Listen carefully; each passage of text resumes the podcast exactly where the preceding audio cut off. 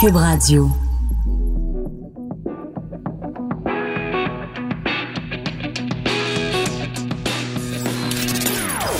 Des opinions bien à elle. Sophie Durocher. Son franc-parler ne laisse personne indifférent. On n'est pas obligé d'être d'accord. Bonjour tout le monde, c'est Sophie Durocher. On est mercredi le 18 mars 2020. Comme vous le savez, euh, sûrement à l'heure qu'il est, le premier ministre Justin Trudeau a annoncé la fermeture des frontières avec les États-Unis pour tout ce qui est voyage non essentiel. On s'en va tout de suite en direct rejoindre nos collègues de LCN pour ce bulletin de nouvelles. Des fermetures en cascade dans le commerce au détail autour d'IKEA de fermer tous ses magasins au Canada.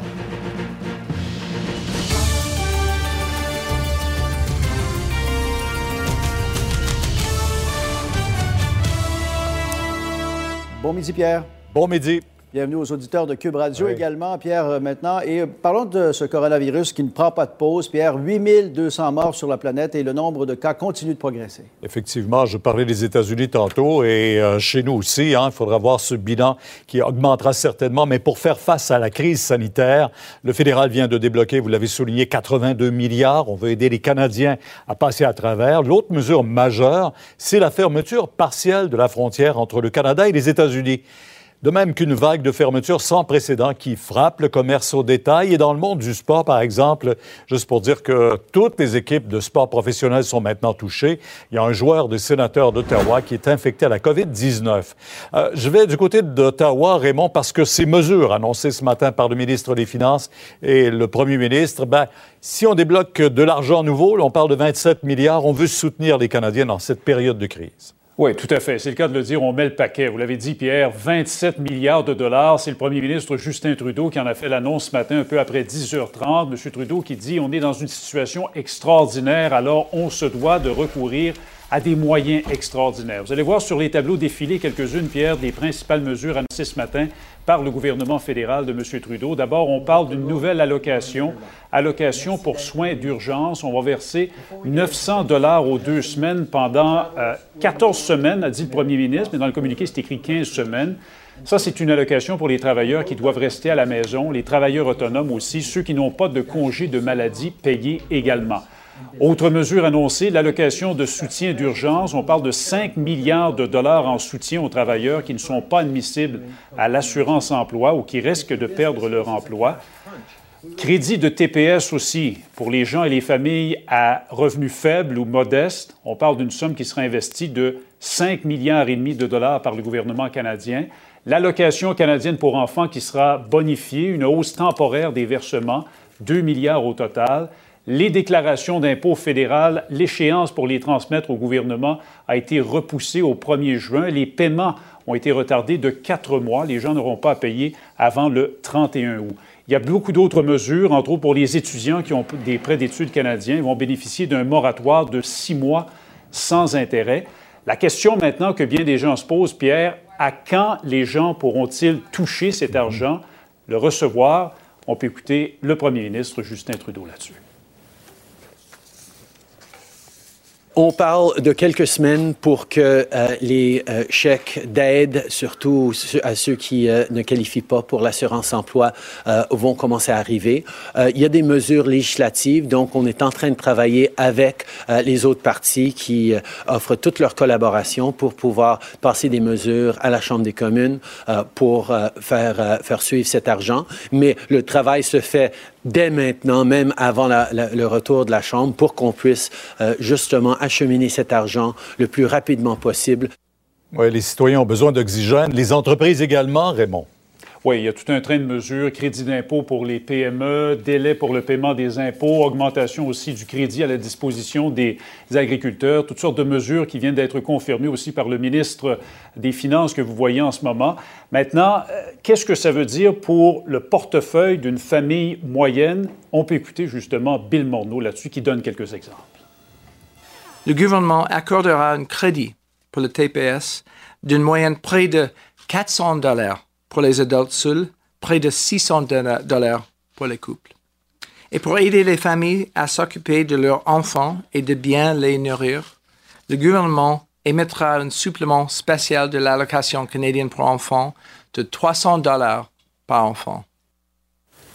Et le gouvernement Trudeau, euh, Pierre, ne ferme pas la porte à d'autres mesures. Vous dire en terminant que le ministre Bill Morneau invite les Canadiens, conseille aux Canadiens de parler avec leur institution financière parce que les six grandes banques du pays ont annoncé ce matin qu'elles sont prêtes à étaler sur le temps le remboursement des, prêts hypothécaires sur une période allant jusqu'à six mois. Oui, donner un petit répit. Merci. Voilà. Au revoir. Alors, le Canada et les États-Unis ferment temporairement la frontière pour tout trafic qui n'est pas essentiel, euh, Denis. Donc, Donald Trump l'a annoncé sur Twitter ce matin, puis Justin Trudeau l'a confirmé en conférence de presse par la suite. Absolument, Pierre. Je suis à Saint-Bernard de Lacolle, sur la frontière très exactement. Ça, c'est le côté américain. À peine deux, trois véhicules. Ce sont des Américains qui retournent chez eux. Et si on regarde de l'autre côté, ben là, ce sont des Canadiens euh, qui reviennent à la maison. C'est ceux-là qu'on va laisser passer parce que c'est ce qui a été annoncé ce matin. Seuls les Canadiens euh, qui reviennent à la maison pourront passer sans difficulté à la frontière. Déjà ce matin, euh, sur Twitter, Donald Trump a dit fermeture temporaire au trafic non essentiel. Le commerce ne sera pas affecté en conférence de presse, Justin Trudeau a ajouté que les Canadiens pourront rentrer au pays. D'ailleurs, on comprend que l'appel a été entendu. Si c'est calme maintenant, on peut s'attendre à un achalandage qui va monter. Et point important souligné par Justin Trudeau, le chemin Roxham, par où rentrent plusieurs ressortissants pour demander l'asile ici, bien, ce chemin-là va rester ouvert. Extrait de la conférence de presse du premier ministre. C'est important que cette frontière reste ouverte parce qu'on parle de 2 milliards de dollars de marchandises par jour qui traversent cette frontière. C'est essentiel pour euh, pas juste la santé de notre économie, mais de la santé de nos citoyens que ça continue. Par rapport au chemin Roxham, je peux vous rassurer que toutes les mesures sont en prise pour assurer euh, que euh, c'est tout à fait contrôlé et que tout le monde qui traverse par là sera en quarantaine pendant 40 jours pendant, pendant 14 jours. Denis, les snowbirds sont nombreux. Alors voilà, vous venez d'entendre donc le premier ministre du Canada, Justin Trudeau, qui réagissait à ces questions euh, nombreuses, bien sûr, concernant cette fermeture euh, des frontières. On va bien sûr euh, se pencher là-dessus pendant la prochaine heure. Mon premier invité, c'est Alain Vadeboncoeur. Il est urgentologue et chef de service de médecine d'urgence de l'Institut de cardiologie de Montréal. Et si vous le suivez sur Twitter, vous savez que c'est quelqu'un qui a vraiment à cœur de bien nous informer de nous donner leur juste, mais en même temps de poser beaucoup de questions face à cette crise sanitaire à laquelle on fait face. Bonjour, docteur Vadeboncoeur. Oui, bonjour. Euh, cette nouvelle, euh, docteur Vadeboncoeur, de la fermeture de la frontière, euh, c'est une sage décision. Est-ce que c'est une décision qui aurait dû être prise bien avant pour empêcher, selon vous, l'entrée au pays de gens qui viennent des États-Unis? on sait la situation sanitaire aux États-Unis qui est pas non plus exemplaire? Oui, ben en fait, euh, il y a, peut-être deux façons de voir ça. Euh, c'est clair que la, cette fermeture-là, dans, certains contextes, ça a aidé. Euh, nous autres, on a une situation un peu particulière. J'ai quand même regardé les chiffres hier. c'est sûr qu'on on dit que les États-Unis sont très, très atteints et, que nous autres, on est épargnés, mais en fait, on n'est on est pas si loin que ça. Là, si on prend le Canada au complet, il y a peut-être, si on le remet sur le... Parce que, tu sais, les États-Unis, il y a beaucoup de monde là-bas, là, c'est 330 quelques... Mm-hmm personnes et on est on est à peine 30, 37, 38 millions. Et donc, euh, si on le remet sur la population, on, a à peu près 40, 50% moins de cas ici. Et donc, c'est pas, la distance n'est pas si grande que ça. Autrement dit, euh, on est en Amérique du Nord, puis j'ai l'impression que la maladie est un peu des deux côtés de la frontière. Maintenant, on ne sait pas ce qui va se passer et si, euh, comme certains experts prédisent, il y a quand même beaucoup, beaucoup d'activités de, passage du virus à l'interne aux États-Unis entre les gens, ben c'est sûr que euh, on va probablement être un peu mieux protégé dans ce contexte-là si on a un meilleur contrôle à la frontière. D'accord. Maintenant, on sait qu'il y a beaucoup de citoyens euh, canadiens, dans, dans la plupart des cas, des citoyens plus âgés, des gens à la retraite, ceux qu'on appelle communément les snowbirds. Donc, le message a été clair de la part de, de des deux premiers ministres. En fait, ils doivent rentrer au pays. Euh, ils vont devoir se mettre en quarantaine pendant 14 jours, évidemment, à leur retour. Est-ce que ça, ça vous inquiète? Est-ce que ce retour de, de nombreux Canadiens à la santé fragile et qui est vraiment le, le public si on peut dire, vraiment le groupe de la population qui est le plus à risque pour le coronavirus. Est-ce que ça, c'est inquiétant, ce retour massif de snowbirds au pays? Ben, moi, ça fait plusieurs semaines que j'y pense. C'est sûr que c'est très délicat parce qu'évidemment, c'est nos, nos tantes, nos frères, nos, euh, nos cousins euh, qui sont là-bas, nos mères, nos grands-mères. Euh, mais c'est clair que si on se regarde ça, si on veut d'un point de vue, si on essaie de le regarder d'un point de vue détaché, euh, je sais pas combien ils sont, j'ai pas les chiffres, je sais pas si vous les avez d'ailleurs. Non, je les ai pas non plus. Euh, et euh, c'est sûr qu'un afflux de, de, de, personnes qui viennent d'une zone à risque, qui rentrent dans une zone moins à risque au Québec, là, assez clairement, euh, c'est inquiétant du point de vue euh, épidémiologique, là, du point de vue du risque de Mhm. contamination. On n'a qu'à penser à, à l'Italie. Je ne sais pas si vous vous rappelez l'Italie, quand la Lombardie, donc le nord de l'Italie, a annoncé sa quarantaine, il y avait eu des fuites un peu dans les médias, puis il y avait eu, là je me rappelle plus du chiffre, mais il me semble que c'était dizaines de milliers de personnes qui, venaient du sud, qui étaient comme reparties euh, subitement vers le sud. Et il y avait une crainte, en fait, que, euh, que, que ce, change, ce mouvement de population, il faut l'appeler comme ça, c'est quand Oui. même ça en réalité, euh, euh, donc déplace, dans le fond, et, Le et, foyer. euh, l'épidémie. Donc, c'est sûr qu'il y a deux façons de le regarder. Il y a, il y a euh, nos, nos gens sont inquiets là-bas, qui reviennent, on va être content pour eux, on va pouvoir bien s'en occuper. Euh, D'autre part, si on le regarde froidement, c'est sûr qu'il va falloir être extrêmement euh, prudent puis actif sur la, la quarantaine puis sur le, le dépistage parce que clairement, on parle d'un déplacement de population aussi, d'une zone plus à risque à une zone moins à risque. Ouais. Fait que euh, j'avoue que du point de vue du de, ce- de ce point de vue-là, c'est c'est euh, faut enfin euh, ça va se passer, là, on n'a pas le choix, mais il va falloir redoubler de prudence. Je dirais que c'est probablement encore plus important ce qu'on va faire avec ces gens-là que la question de la frontière en soi. Là. C'est ça. C'est des dizaines et des dizaines de milliers de personnes. Euh, il va y avoir des contaminés là-dedans, là. il n'y a aucun doute là-dessus. C'est ça. Donc, c'est important de, de, de spécifier parce que d'un côté, le gouvernement dit aux personnes de plus de 70 ans, restez chez vous, mais on est d'accord que parmi les snowbirds, il y a beaucoup de gens de plus de 70 ans. Donc, eux veulent rentrer chez eux, mais en même temps, en rentrant chez eux, il va falloir aussi qu'ils s'isolent. Et il va pas falloir non plus qu'il y ait un afflux majeur de gens qui présentent des symptômes parce que on le sait, puis on n'arrête pas de le répéter depuis des semaines, il faut pas engorger le système qui est déjà fragile, il faut pas l'amener à son Ouais, point de, de saturation. Euh, j'ai beaucoup de questions pour vous, puis évidemment, euh, comme, comme médecin, vous êtes euh, très euh, sollicité. Je regarde, bon, di- différentes questions qui sont soulevées. On, on entend parler de différents projets, de différents médecins ici au Québec, mais partout à travers le pays qui travaillent sur des projets de vaccins. Est-ce que c'est une occasion pour nous, comme citoyens, de se réjouir ou de toute façon, même si on met au point un vaccin, ça va prendre, euh, évidemment, plusieurs étapes avant qu'on puisse en profiter et est-ce que ça va être suffisant? Ben, en fait, je pense que je pense que tout le monde s'entend là-dessus. Là. Quand le vaccin va arriver, plus tôt il va arriver, là, plus on, puis évidemment, il faut que ce soit un vaccin qui soit efficace et qui fonctionne bien, qui soit pas dangereux, mais ça, c'est des conditions de base. Mais plus tôt il va arriver, le plus tôt il va réussir à certainement à bloquer la pénétration du virus dans la population. Tu sais, quand on, parle des modèles qui disent que de 30 à 70 vont être, Mhm. des gens vont être infectés, ça ne veut pas dire qu'ils vont être hyper malades, mais qu'ils ils vont, ils vont déplacer le virus. C'est c'est pratiquement la moitié de la population.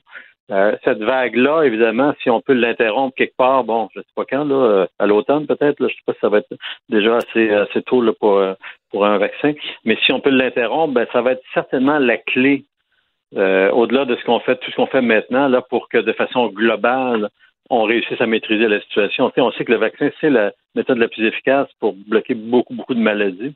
Euh, et on le voit, là, tu sais, on a un c'est un bon exemple, en fait, qu'on voit en ce moment. On a un virus qui se promène malgré toutes nos mesures. Là. Voilà. Et donc, on voit que euh, ce qu'on fait, c'est bien. Il faut continuer. Il faut, il faut faire ça à 100% parce qu'on sait que ça marche. Là. Mais le, si un vaccin, mettons qu'il y avait un vaccin qui arrivait, je sais pas, au mois d'octobre, puis qui était efficace, qui était sécuritaire et qu'on pouvait donner à la recherche, je peux. En tout cas, j'ai une bonne présomption que ça serait un vaccin assez populaire, puis peut-être qu'il ne serait pas très contesté euh, par ceux qui ont l'habitude de mettre Oui. en doute là, pour des arguments un peu euh, farfelus là, les vaccins. Ben, si si on, on imagine en effet des gens qui sont réfractaires au vaccin, on espère que rendu là, euh, ils vont ils vont évidemment euh, changer d'idée. Euh, écoutez, on a vu la situation en Italie euh, qui est euh, en ce moment euh, en Europe le pays le plus touché. On a vu des Ouais. cas de médecins qui euh, ont été obligés de faire euh, du tri ou enfin des choix parmi les malades. Ouais. Euh, et j'ai vu euh, le témoignage au cours des 24 dernières heures d'un médecin en France, dans la région la plus affectée, qu'on appelle le Grand Est. Un médecin, euh, tout ce qu'il y a de plus sérieux, qui dit, écoutez, on en est rendu là, nous, ici, en France, où on doit faire non pas le tri, parce que ça, les médecins sont habitués à faire des, du triage, mais on doit faire des choix. Vous, comme médecin, docteur Vadeboncoeur, désolé de faire un mauvais jeu de mots, mais ça brise le cœur. Mais en fait, non seulement ça brise le cœur, mais c'est euh, on n'est pas habitué dans nos sociétés à faire des choix comme ça on est rendu assez à l'aise à décider de ne pas faire d'acharnement thérapeutique, de, respecter des volontés des gens qui veulent pas avoir de soins en fin de vie. ça, c'est rendu pas mal dans la culture médicale, mais euh, et de la société en fait. Les gens sont à l'aise avec ça. L'idée de devoir choisir entre deux personnes euh, qui ont un bon pronostic là, euh, une a 65 ans puis l'autre a 35 ans, parce qu'il reste juste un ventilateur puis que les poumons ne fonctionnent plus chez les deux patients. ça va être des c'est les choix qui, sont, qui ont été faits euh, en Italie, en France, et ça va être un peu partout. Euh, et probablement ici, à un moment donné, si on ne réussit pas à contenir cette vague-là, ça va être des choix très, très déchirants. Moi, moi c'est la première chose qui m'a, je dirais pas allumé, là, hmm. mais il y a à peu près, écoute, le temps elle passe à une vitesse, à une vitesse curieuse. De ce temps-là, j'ai l'impression que ça fait comme six mois, mais ça fait probablement quelque chose comme deux semaines. Euh, les, les, premiers textes des médecins italiens qui hmm. décrivaient la situation des soins intensifs en Lombardie, où vraiment, ce qui était en jeu, c'est de choisir entre deux patients, puis tu sais, qui avertissait un peu le monde, de regardez là, euh, puis en fait, ça s'était passé en Chine aussi, mais la Chine, on avait moins de contacts euh, euh directs comme ça. Ben, c'est en fait les voix. Excusez-moi de vous interrompre, docteur Vadeboncoeur, mais les voix en Chine qui nous alertaient ont été censurées par les autorités ben, chinoises. c'est la Chine, hein? Eh. Alors que l'Italie, ben ça, ça, ça, a passé. Et donc moi, c'est les premiers récits qui m'ont dit, ok. C'est vraiment, vraiment sérieux. Parce que peu importe les chiffres, là, les taux de mortalité, est-ce que c'est ça, c'est ça, est-ce que c'est c'est quand une région comme la Lombardie, qui est une région riche avec beaucoup de lits, là, c'est pas, pas le tiers-monde, là, euh, est débordée et doit faire des choix comme ça, c'est parce qu'il y a un phénomène euh, infectieux là, qui se propage et qui amène des vraies, vraies conséquences. Moi, c'est là, moi, c'est là que j'ai vraiment mm-hmm. euh, commencé à être beaucoup plus actif et dire, OK, là, il faut vraiment vraiment parler de ça, puis en parler beaucoup, beaucoup. Ce n'est pas qu'un virus dont on va évaluer la gravité, c'est un phénomène qui est avéré. Puis là, en France, malheureusement, c'est le cas également dans certaines régions. Euh, vous avez eu les échos en Alsace, il y a eu des publications là-dessus. Et on est dans le même phénomène. On n'a pas un système qui est infini euh, dans sa capacité. Et puis sans vouloir euh, en en mettre plus, mais au Québec, au Canada, puis en fait en Amérique du Nord, on a moins de lits, beaucoup moins de lits par population que de ces pays-là. Hein. En, France, là, c'est 6 lits par 1000 habitants. Au Canada, c'est 2,7.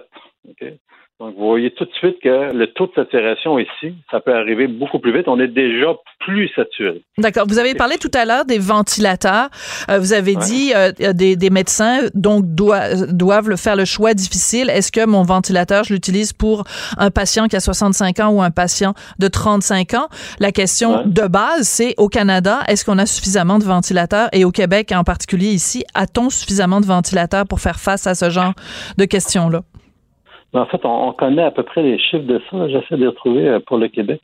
Euh, ben, je veux dire, oui, on en a, mais c'est arrivé assez souvent qu'il y a des situations où euh, les soins intensifs sont un petit peu serrés et on commence à en manquer. Est-ce qu'on a plus des ventilateurs? on, on, serait peut-être mieux dire respirateur parce que ventilateur, ça, ça peut faire aussi. Euh, ah, excusez-moi, respirateur, oui. Ben, c'est moi qui c'est moi qui ai employé le mot, mais c'est vraiment des trucs. C'est quand on dit que quelqu'un est branché sur une machine pour le faire respirer, là, c'est ça dont on parle. Là. Donc on parle vraiment d'avoir un, appareil qui le fait respirer. Euh, malheureusement, j'arrive pas à retrouver le chiffre là, vite vite. Là, de, ben, je sais qu'au Canada, c'est 4900. Donc je sais pas les chiffres au Québec, mais je sais qu'au Canada, il y en a 4900. Ben, il, faut, il faudrait les comparer avec les chiffres européens que j'ai pas. Mais c'est clair que regardez juste en fait le nombre de lits intensifs et de lits d'hospitalisation, là, on a moins de lits d'hôpitaux ici. Les hôpitaux eux-mêmes sont saturés. En France, là, il y a plus que deux fois plus de lits par habitant. Là. c'est juste regarder ça, ça montre un peu le potentiel de saturation euh, rapide qui, peut arriver ici. Il n'y a aucun doute là-dessus. ça nous oblige à être encore meilleur et à travailler encore plus fort pour éviter euh, pour éviter euh, la saturation du réseau puis la saturation de tout ça. Tu vois, euh, c'est ça. Donc, puis des lits de soins intensifs, ben tu sais, au Québec là, j'ai des chiffres là-dessus, on, on a 1200. Euh, j'ai pas la comparaison directe avec l'Europe là, mais tu sais, on n'est pas suréquipé en lits. Puis ça, on le sait déjà on a la grippe en hiver, puis nos urgences sautent. Ça, c'est on le voit là. On le voit. Oui, on connaît tous, on connaît tous cette réalité-là. On connaît tous cette réalité-là. Bon, euh, euh, les tests euh, pour euh, le, le COVID-19. On voit déjà des cas aux États-Unis où des gens fortunés ont pu se procurer euh, au privé des tests de COVID-19. Donc, on va se retrouver à un moment donné dans une situation où des gens qui veulent se faire tester pour le COVID-19, euh, ben, il va y avoir deux catégories sociales. Ceux qui ont les moyens de se le payer au privé et ceux qui sont pris pour attendre, pour pogner au téléphone pendant des heures au 811 ou au numéro 1877. Ouais, mais, Euh, au Québec, au Québec, j'ai pas ça vous inquiète pas? Non? Ben, je veux dire, aux, États-Unis, le système de santé est bâti comme ça. Ça du cash, ça va passer bien en avant, puis ça, c'est comme un fait avéré et accepté là-bas. Euh, ici, euh, je pense qu'un des avantages qu'on a, c'est justement qu'on a une gestion centralisée du système. Et donc, le premier ministre, le ministre la ministre de la Santé peuvent donner des, des ordres, en fait, et ça peut être exécuté Mhm. partout un peu de la même façon. Moi, j'ai l'impression que s'il y avait des... D'abord, ça peut être une très mauvaise utilisation des tests, aussi, parce qu'on sait que quand on se met à acheter des tests, là, est-ce qu'il y a vraiment une éducation de le faire, là, ou c'est...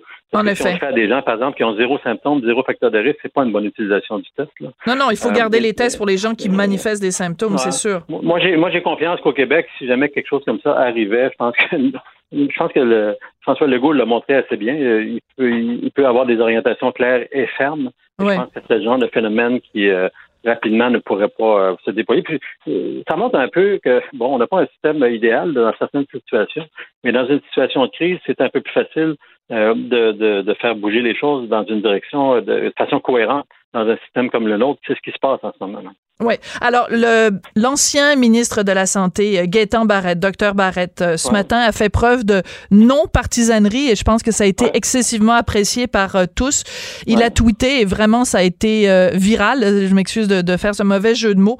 Il a dit, à lire et entendre les nouvelles ce matin, je suis convaincu que s'il y a un endroit où on va réussir à aplanir la courbe, ce sera le. Québec.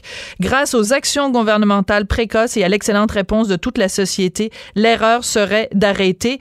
Et écoutez, euh, François Legault l'a remercié. Enfin bon, c'est ce genre de, de, de, de comportement-là aussi euh, qui, qui donne foi euh, dans, le, dans le système de, de santé québécois et la réaction de la population aussi. Alors, comment vous avez réagi quand vous avez vu le commentaire de, de notre ancien ministre de la Santé?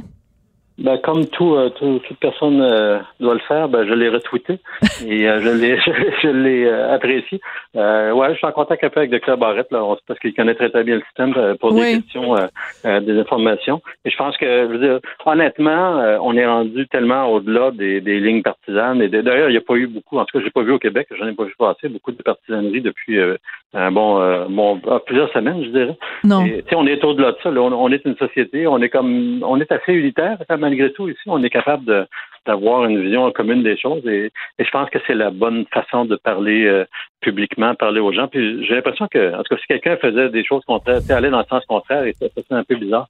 Mais venant de Dr Barrett, qui est quand même un politicien assez euh, intense et véhément, ben, c'est d'autant plus apprécié là, de, de, de, de l'offrir publiquement comme ça. Et, et d'autre part, je pense qu'il connaît la game. tu sais. C'est ça. Il voit à peu près Il a vu euh, neiger. ce qu'il faut faire. Puis il a vu neiger, puis il voit ce qui est bien. Puis je pense qu'il ne gênerait pas pour, euh, pour mettre, mettre des commentaires s'il voyait des actions qui étaient non qu'on qui n'allaient pas, pas dans le bon sens. Mais bon, là, ça va plutôt dans le bon sens. là. Oui, et en même temps, ce que ça permet, euh, tout ça, c'est de plus en plus euh, de médecins. Je voyais euh, Hélène Dano qui, euh, qui tweetait également, qui disait qu'elle venait de faire euh, une journée euh, complète de consultation médicale par vidéoconférence et que, bon, on peut aussi désengorger le système de, de cette façon-là. Donc, il y a sûrement des leçons qui vont être à retenir aussi sur la façon dont on Oh. fait la mestine au Québec une fois que tout ça sera un mauvais rêve derrière nous. C'est fort possible. J'ai pensé depuis quelques jours, c'est qu'il y a des trucs, effectivement. Euh, dans mon hôpital, je le vois, là, il y a beaucoup de suivis qui se font par téléphone maintenant. Oui, Aller sur des cliniques externes, euh, il y a des accès maintenant téléphoniques pour les patients, tout ça, beaucoup plus facile qu'avant. Absolument. C'est comme si on mettait en place des trucs qui, qui pourraient peut-être nous servir même en, en mode normal et, euh, Mm. et, et tant mieux si on peut. Euh, si- ouais, non, je, je, je. C'est souvent ça qui arrive dans les crises. Moi, je me rappelle du verglas. On apprenait beaucoup de choses sur le fonctionnement du système de santé, tout ça. Puis euh, je me disais toujours, tabarouette, on- il faut capitaliser là-dessus. Le seul risque d'une crise, c'est qu'une fois que c'est passé, on oublie un peu tout ça. Euh, et qu'on en, et qu'on le documente mal et, on, et, et après ça, on, finit, on arrête de travailler là-dessus.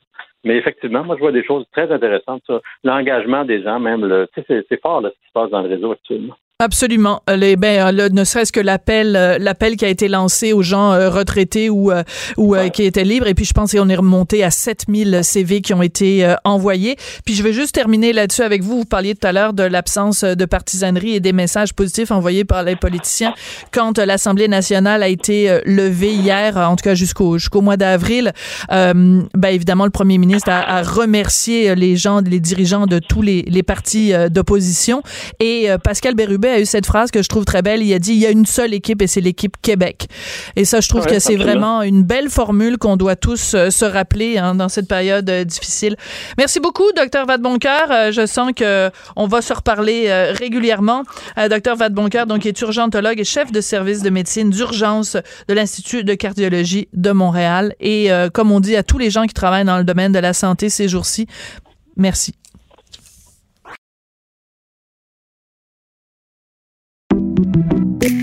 Merci, c'était vraiment délicieux. vous reviendrez, là. Ah oui, vraiment, vraiment bon. Merci. Faites attention ah oui. OK, salut, à la prochaine.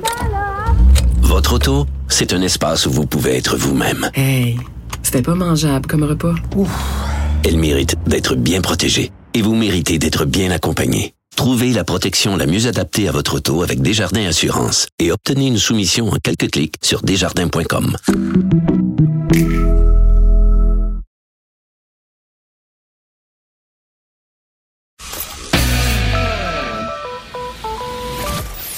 Sa dernière chronique fait jaser?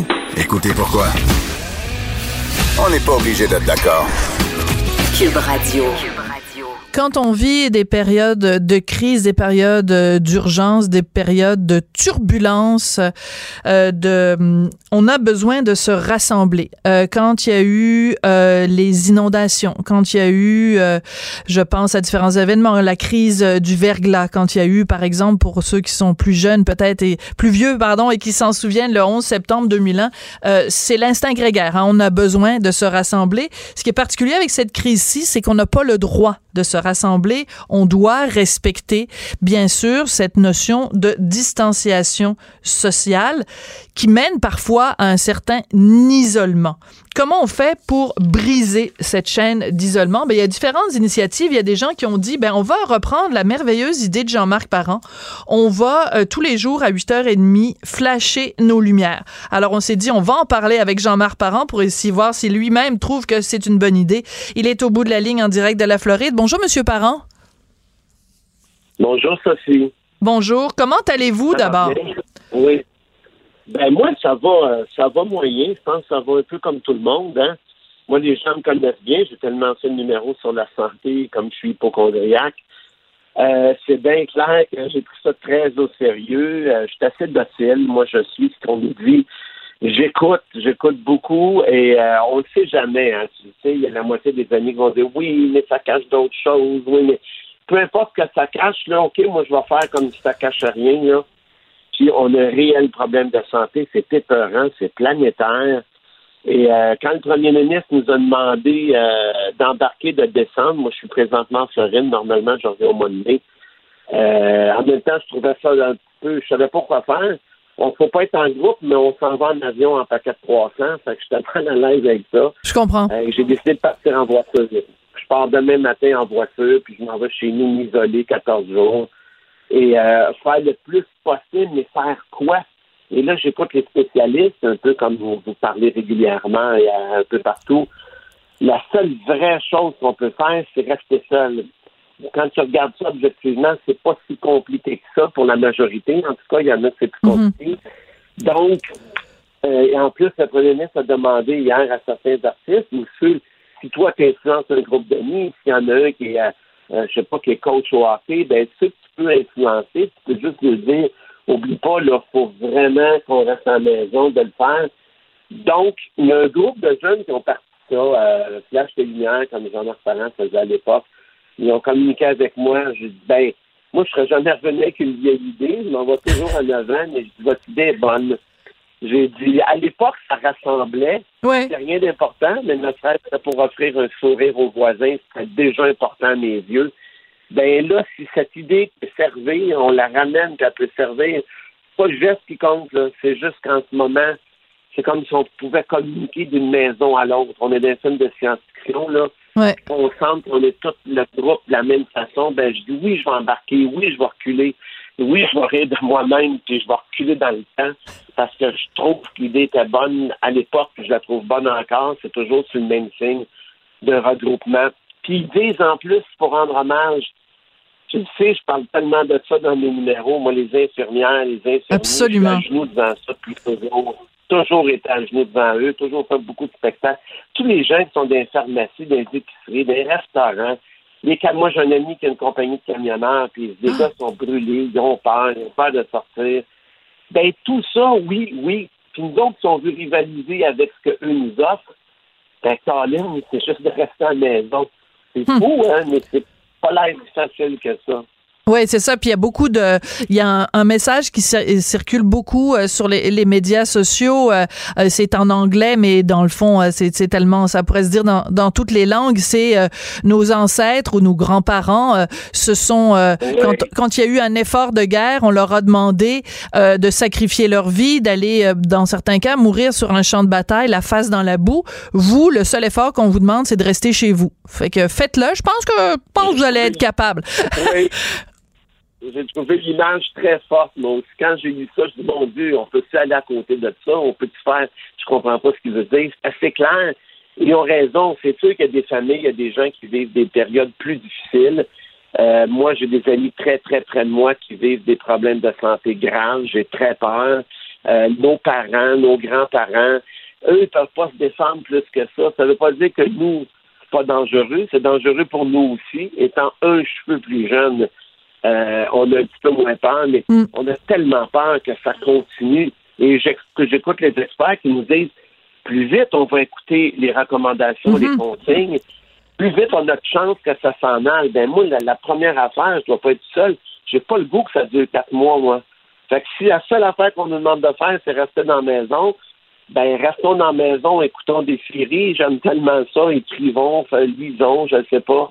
Mais faisons-le, mon Dieu, c'est sûr que c'est moins pire qu'à la guerre, c'est sûr. Mais ce qui est intéressant Mais dans cette idée-là, ce qui est intéressant dans cette idée-là, Monsieur Parent, de flasher ces lumières, ça peut paraître dérisoire. Il y a sûrement des gens qui disent, ben voyons donc, qu'est-ce que ça donne, hein, on va flasher des lumières. Ben oui, c'est quétaine, puis c'est- c'est- c'est futile Ouais, en ouais. regard de... Mais je pense que ça sert à deux choses en même temps. Premièrement, si tu flashes tes lumières, c'est que tu es à la maison. Donc déjà, on te garde à la maison, déjà, c'est c'est une bonne chose. Puis la deuxième chose, c'est que... euh, de sentir qu'on n'est pas tout seul dans l'univers.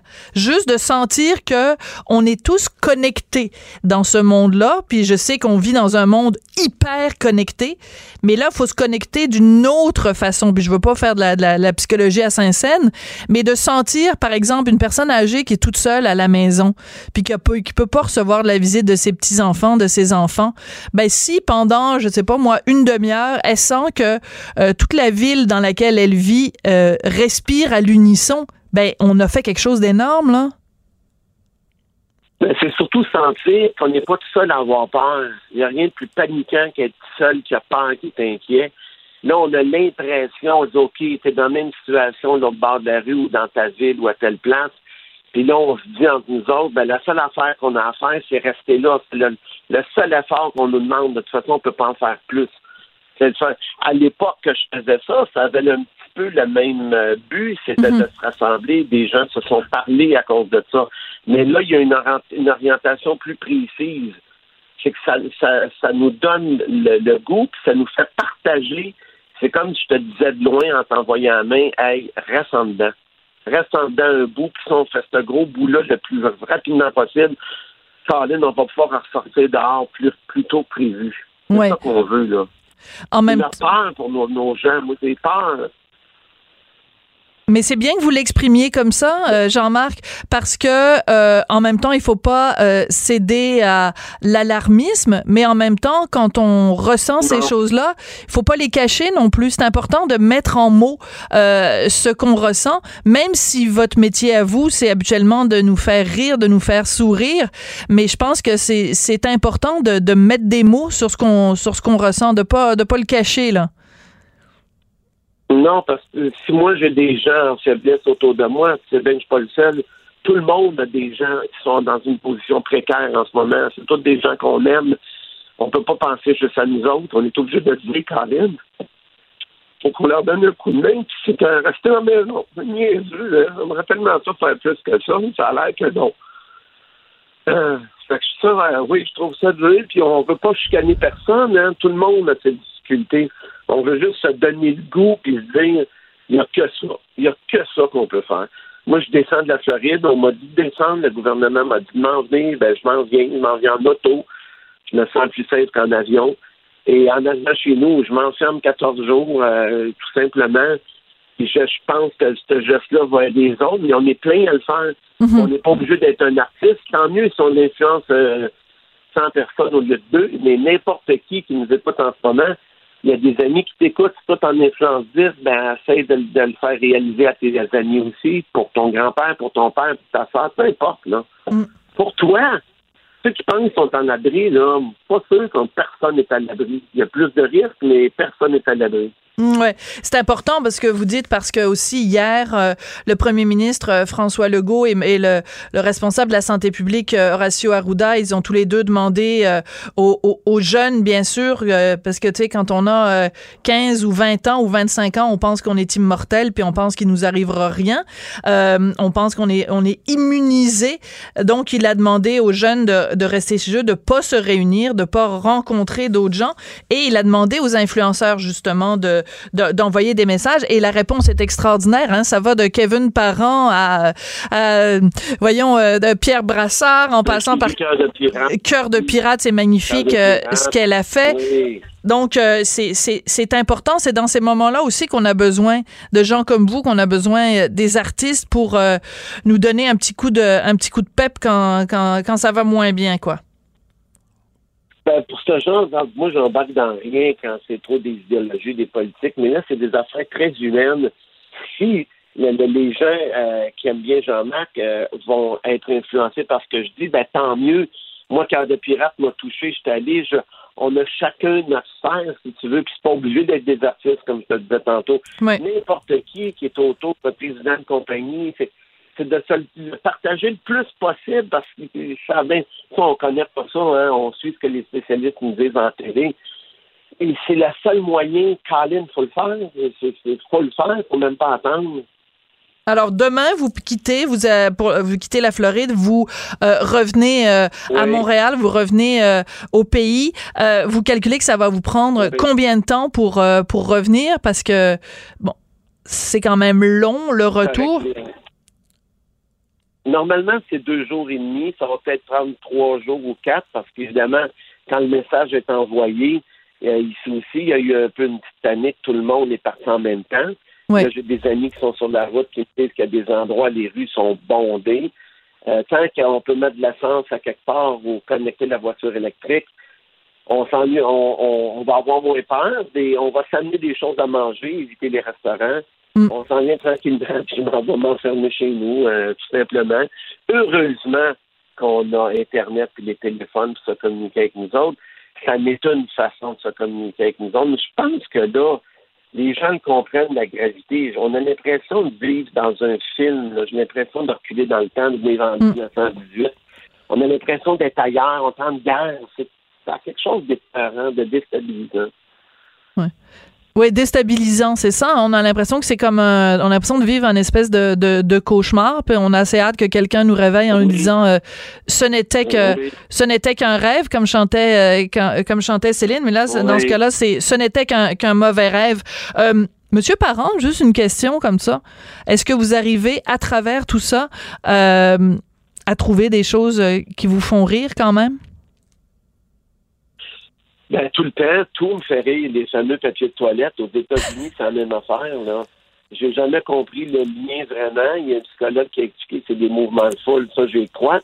Je me demande toujours quand je vais au cinéma puis que la salle est vide puis je m'assois au milieu, pourquoi il y en a qui viennent s'asseoir juste à côté? C'est un peu le même principe. Oui, On surtout que là- qu'on va être en sécurité. Oui. Pour aller t'asseoir à côté en arrière, c'est vide. Non, ils viennent s'asseoir. On dirait que les gens ont dit il y a quelqu'un là, ça doit être un bout qui est solide, ça, on s'en va là. ça a l'air d'un mouvement parce qu'on comprend pas trop le lien. Là. C'est, c'est, c'est parce que ça ne s'attaque pas à cette partie-là de notre euh, anatomie, donc on comprend pas très bien, en effet, la fascination Eh pour, euh, non. pour le papier de toilette. En tout cas, vous aurez réussi quand même à nous, à nous mettre un sourire euh, sur le visage. Jean-Marc Parent, on vous souhaite euh, un retour euh, sécuritaire, euh, un retour au pays euh, euh, sécuritaire. Donc, peut-être dans, dans trois jours, vous allez être de retour ici. Vous avez donc promis que vous alliez vous Oui. mettre en quarantaine pendant 14 jours. Et puis ce soir, euh, donc à 20h30, euh, je pense le message euh, est lancé au Québec. On va flasher nos lumières comme dans la, bonne époque de notre ami Jean-Marc. Et on aura une pensée pour vous parce que là, Ouais, c'est pas le geste qui compte, hein, c'est pas la façon, c'est qu'ils ont eu une bonne idée, ces jeunes-là, ils ont trouvé une façon. Il y en a plein d'autres idées qui s'en viennent. Et, toutes les idées vont être super bonnes, c'est juste de se communiquer entre nous autres. Euh, je n'irai peut-être pas tous les fois le faire, mais je vais sûrement essayer de leur envoyer une petite vidéo à tous les jours. Je, je les félicite d'avoir fait ça, puis je trouve ça bien cool. Absolument. Bon, on les félicite euh, aussi. C'est, c'est, c'est ce genre d'initiative-là qui fait que collectivement, on va tous euh, passer euh, à travers en gardant euh, une, une paix d'esprit à travers tout ça. C'est, c'est ce qui est le plus important, c'est de rester calme dans ce genre de situation-là. Jean-Marc Parent, merci beaucoup. Puis euh, je vais vous chanter. euh, Ben non, je chanterai pas parce que les gens vont changer de passe, mais je vais vous dire comme disait Jean-Pierre Ferland dans une de ses chansons, euh, Envoyez à maison. Protégez vos dépôts, c'est notre but. La SADC protège vos dépôts dans les institutions fédérales, comme les banques. L'AMF les protège dans les institutions provinciales, comme les caisses. Oh, quel arrêt! Découvrez ce qui est protégé à vos dépôts sont protégés.ca. Tout le monde a droit à son opinion. Elle requestionne, elle analyse, elle propose des solutions. Sophie Durocher. On n'est pas obligé d'être d'accord. Le risque de contracter le virus. COVID-19. Pour les mises à jour euh, régulières concernant l'évolution du virus, il y a mon collègue Vincent Dessureau qui est avec nous. Bonjour Vincent. Allô, Sophie. Alors, un plan fédéral pour sauver, pour tenter de sauver l'économie canadienne, donc euh, élaboré euh, par le premier ministre Trudeau euh, il y a un petit peu plus de deux heures. Oui, et c'est le flot des milliards qui, qui tombe pour essayer d'aider les entreprises et les particuliers à traverser cette période au niveau économique épouvantable. Le gouvernement Trudeau, en fait, il y a eu deux, deux annonces successives par Trudeau qui est allé avec les grandes lignes et ensuite Bill Mordeau, le ministre des Finances, qui est allé spécifier un petit peu plus en détail les différentes mesures parce qu'il y en a quand même beaucoup. D'ailleurs, voici un extrait de Bill Morneau sur l'importance quand même de ce, ce, ce, ce- qui est annoncé aujourd'hui. Nous fournirons 27 milliards de dollars de soutien direct aux individus et aux entreprises, ce qui représente plus de 1% de PIB. De plus, nous reporterons 55 milliards de dollars de recettes fiscales, laissant cet argent dans l'économie. Pour les économistes à l'écoute, cela représente 3% de PIB qui ne serait pas dans l'économie dans ces actions. Pour les Canadiens, cela signifie que nous faisons tout ce qu'il faut pour vous soutenir alors que nous contenons le virus. Oui, parce qu'on s'entend qu'il y a énormément, évidemment, bon, des entreprises qui sont, qui doivent fermer temporairement ou de façon permanente. Beaucoup de gens qui perdent leur emploi, euh, qui font face à des paiements d'hypothèques. Donc, il y a beaucoup de gens à qui il faut venir en aide. Oui, c'est eux qui seront euh, couverts, du moins en partie, là, les fonds qui vont servir, entre autres, à indemniser les Canadiens qui ne peuvent pas travailler parce qu'ils sont en quarantaine ou en isolement volontaire et qui ne sont pas admissibles à la- à l'assurance emploi. Donc, ce sera un montant de 900 dollars aux deux semaines pour une durée maximale de 15 semaines. Alors, ça, c'est un programme. Il y a évidemment ceux qui n'ont pas de travail, pas parce qu'ils sont en isolement, mais parce qu'ils n'ont plus de travail. là. Et dans certains cas, ne sont pas admissibles également à l'assurance emploi. Alors, on ouvre un nouveau programme, l'allocation de soutien d'urgence qui sera mise en place pour aider ces travailleurs-là qui perdent leur emploi. Enveloppe de 5 milliards et ça, les détails seront à venir exactement comment ça va, ça va fonctionner. On dit que ce sera euh, une question de quelques semaines et que ce sera assez rapide. Il y aura une subvention salariale aussi. Alors, les entreprises pourront être aidées euh, pour, à payer leurs employés. Question de les favoriser là, à garder, à ne pas congédier tout le monde ou à mettre à pied. Donc, 10 du montant du salaire horaire sera couvert par euh, le gouvernement fédéral. Et vous l'avez entendu euh, parler du report des euh, rapports d'impôts. On l'entendait hier, ça a été confirmé 1er juin et jusqu'au jusqu'en août pour payer. Bonification également des, des montants donnés par exemple à des refuges pour gens victimes de violences conjugales, pour en itinérance, donc plein d'organismes qui, qui en auront plein les bras, veut, veut pas dans une période, de crise comme ça. Et qui sont déjà les, les plus vulnérables de la société. Donc, c'est important de les aider, même si en ce moment, on peut dire que pas mal tout le monde est vulnérable à Oui. différents euh, degrés. Bon, évidemment, les, euh, au Québec, euh, Horacio Arruda, qui est vraiment la, la, la vedette de l'heure, d'ailleurs, un très beau portrait de lui, d'Annabelle, notre collègue, Absolument. Annabelle Nicou, dans le, Oui. Annabelle Blais, pardon, dans le, dans le journal de ce matin. Donc, il demande aux hôpitaux, en fait, il demande aux Québécois de pas euh, se procurer de masques, de laisser ça pour les hôpitaux. Donc, c'est encore une fois un appel à la population de se comporter comme du monde. Oui, dans une vidéo euh, YouTube partagée entre autres par le premier ministre François Legault euh, dans, les, dans les dernières heures, on y voit Horacio Arruda, directeur national de la santé publique, qui demande aux gens de ne pas utiliser les masques, de se laver les mains parce que on doit réserver ces masques pour les patients et pour le personnel en milieu hospitalier. Il a été très clair sur le fait en plus que mal utilisé, c'est euh, ça ne protège pas. On peut écouter un extrait de M. Arruda. Si vous voulez prévenir les infections, ce n'est pas en portant un masque autour de vous, en touchant des objets, en, en jouant avec le masque, en le portant à vos yeux et à votre nez que vous allez vous protéger. Dans les faits, si vous voulez vous protéger, c'est pas le masque qui est important. Lavez-vous donc les mains. Il est très Bon, clair. hein, c'est assez clair. Lavez-vous les mains, les masques, c'est pour les professionnels. D'accord. Alors, euh, on ne peut pas s'en laver les mains. La bourse euh, chute. C'est euh, des, des niveaux euh, qui remontent à il y a longtemps quand oui, même. là. parce que tout ce qu'on avait gagné hier a été perdu et plus euh, aujourd'hui. Et si vous prenez, il y a quand même une statistique très intéressante et importante sur le Dow Jones, donc évidemment l'indice le plus connu à travers le monde. Euh, il vient de baisser en bas du niveau euh, où il était lorsque Barack Obama a quitté le pouvoir. Et on sait à quel point Donald Trump s'est vanté de- de- d'avoir Mhm. euh, euh, tout Que l'économie allait boursier. bien. Ben Ben là, oui. présentement, le Dow Jones est plus bas qu'au premier jour euh, au pouvoir de Donald Trump à 19 700. Il était à 19 731 le 20 janvier 2009. Euh, lors, euh, 2000, euh, pas 2009, euh, ça c'était ben, bon, il y a trois ans Mhm. lors de l'arrivée de, de Donald Trump au pouvoir. Alors, euh, on y goûte. On y goûte sur les marchés boursiers. On y goûte sur les marchés boursiers. Je rappelle, euh, Vincent, merci beaucoup pour ce, ce bulletin-là. Je rappelle que tu vas être là, euh, bon, que tu es là tous les jours, toute la journée, sur les ondes de CUM pour nous faire euh, des bulletins et des mises à jour. Merci beaucoup, Merci. euh, Vincent. Et euh, ben, nettoie tout sur ton passage. Oui, j'y vais. J'y vais. Avant de-. Avant de quitter, on va maintenant rejoindre à Québec Robert Dion, qui est consultant en restauration, qui est éditeur de la revue HRI. Bonjour, Robert. Bonjour Sophie. Euh, on va faire un bilan euh, avec toi, Robert, euh, de la situation et dans les hôtels et dans les restaurants. Bon, tu es à Québec, mais tu peux nous parler évidemment de la situation euh, dans toutes les grandes villes euh, de la province. Euh, pour résumer, euh, c'est c'est, euh, Anus horribilis. C'est catastrophique pour une industrie qui, qui gagne si peu, euh, même quand elle opère, d'être fermée, c'est vraiment complexe. Ça a été compliqué aussi de trouver euh, le terrain d'entente, à savoir qui allait fermer, qui allait pas ouvrir.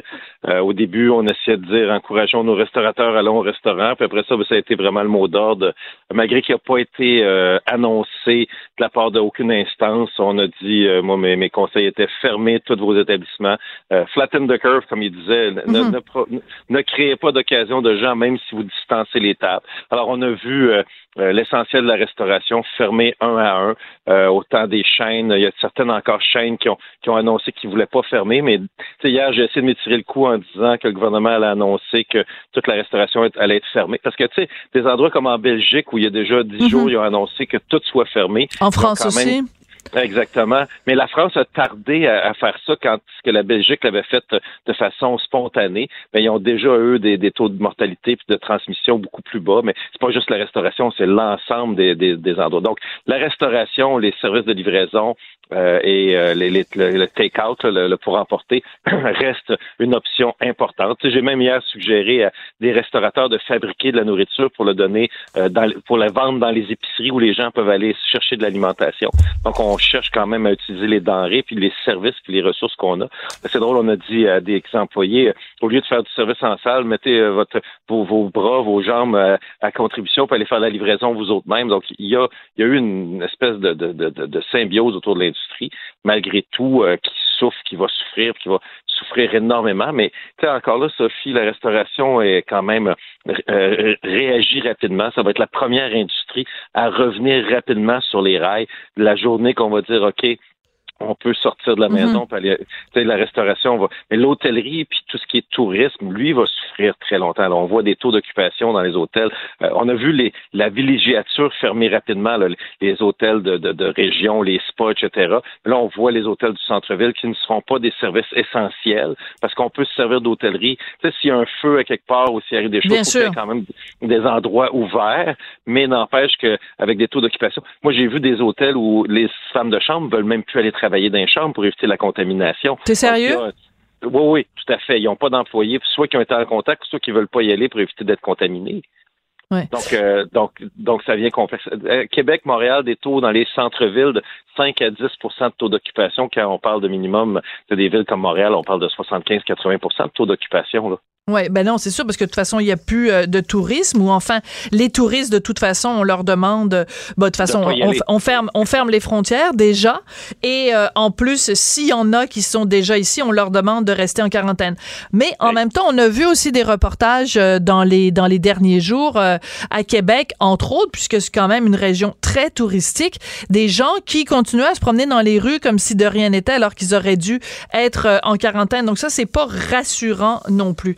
Euh, écoute, tu l'as, tu l'as dit d'emblée, euh, Robert. euh, on sait que dans le milieu de la restauration, la marge de profit est, est minime. Euh, tu sais, des fois c'est 1, 2, 3% euh, Donc euh, c'est des mises à pied, mais des fois, dans, dans certains cas, c'est des, des restaurateurs euh, qui venaient d'ouvrir leurs portes ou des restaurateurs qui euh, ont, ont mis tout le rêve d'une vie dans leur, dans leur entreprise. C'est c'est vraiment, c'est crève-cœur, là. C'est crève-cœur. Mais tu sais, Sophie, euh, c'est un, un constat général que tu aies un salon de coiffure, euh, une boutique euh, de, de linge ou un restaurant, euh, c'est la même c'est la même situation pour tout le monde.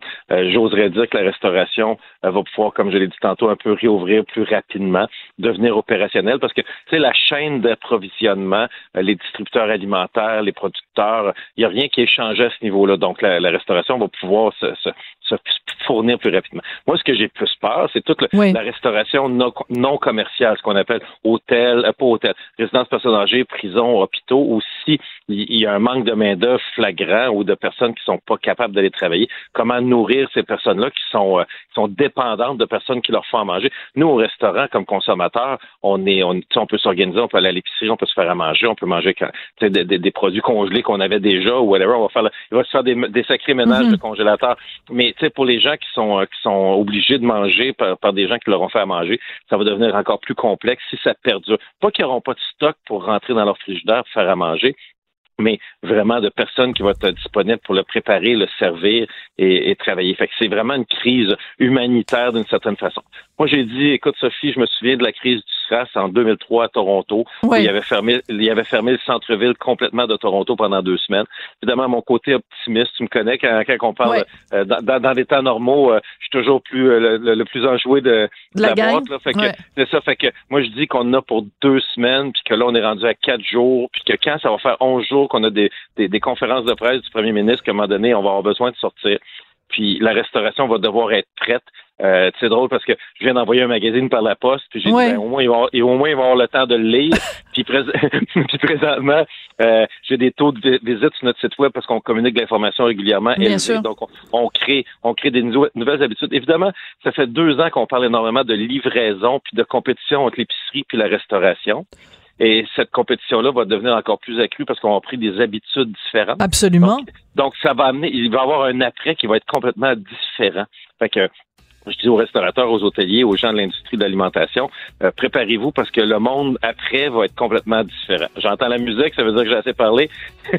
T'es tellement bon, Robert. C'est pour ça, là. T'es un habitué de l'émission, là. C'est pour ça que tu connais toutes nos bonnes habitudes. Écoute, merci, bon courage, évidemment, à tous les gens qui sont dans ce, dans ce domaine-là, comme dans bien d'autres domaines, évidemment, où on vit des moments euh, bien difficiles. Merci beaucoup, Robert, d'être venu euh, nous donner le, le pouls de l'industrie de la restauration. Donc, Robert Dion, qui est consultant en restauration et éditeur de la revue HRI. Ben, c'est comme ça que se termine l'émission. On n'est pas obligé d'être d'accord. Je voudrais remercier euh, Achille à la mise en onde et Marie-Pierre euh, à la recherche et Hugo Veilleux aussi qui travaille euh, de chez lui. Bref, c'est toujours un effort collectif. Merci beaucoup d'écouter Cube Radio et puis on se retrouve demain. Jusque-là, ben, gardez le sourire, gardez le courage. Merci.